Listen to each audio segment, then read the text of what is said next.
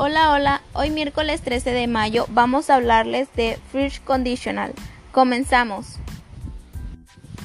Muy buenas, bienvenidos. Nosotros somos el equipo de Lucero y Eduardo. Vamos a hablarles de probabilidades futuras. First Conditional. Primera condicional. Se utiliza para hablar de una situación en la que si se cumple una condición es probable que se dé un resultado determinado. En la parte de la causa se utiliza el tiempo presente simple, en la parte del resultado se utiliza el tiempo futuro.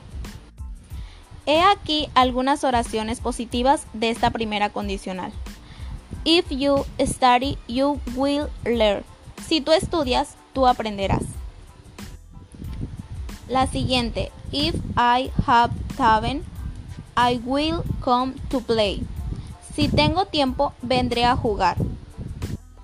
Y última oración positiva. I come early, I go, go to the party. Si yo vengo temprano, iré a la fiesta. He aquí algunas oraciones negativas de esta primera condicional. If you don't study, you will not learn. Que significa, si tú no estudias, tú no aprenderás.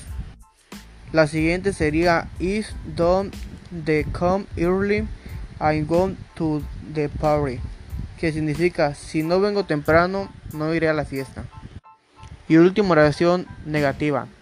If you don't use the correct software you won't finish the homework.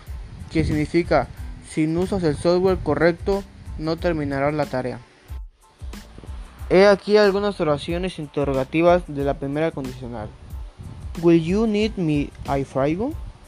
Que significa ¿Me vas a necesitar si voy? Siguiente oración interrogativa. Will you learn if you go to the class? ¿Aprenderás si vas a clases?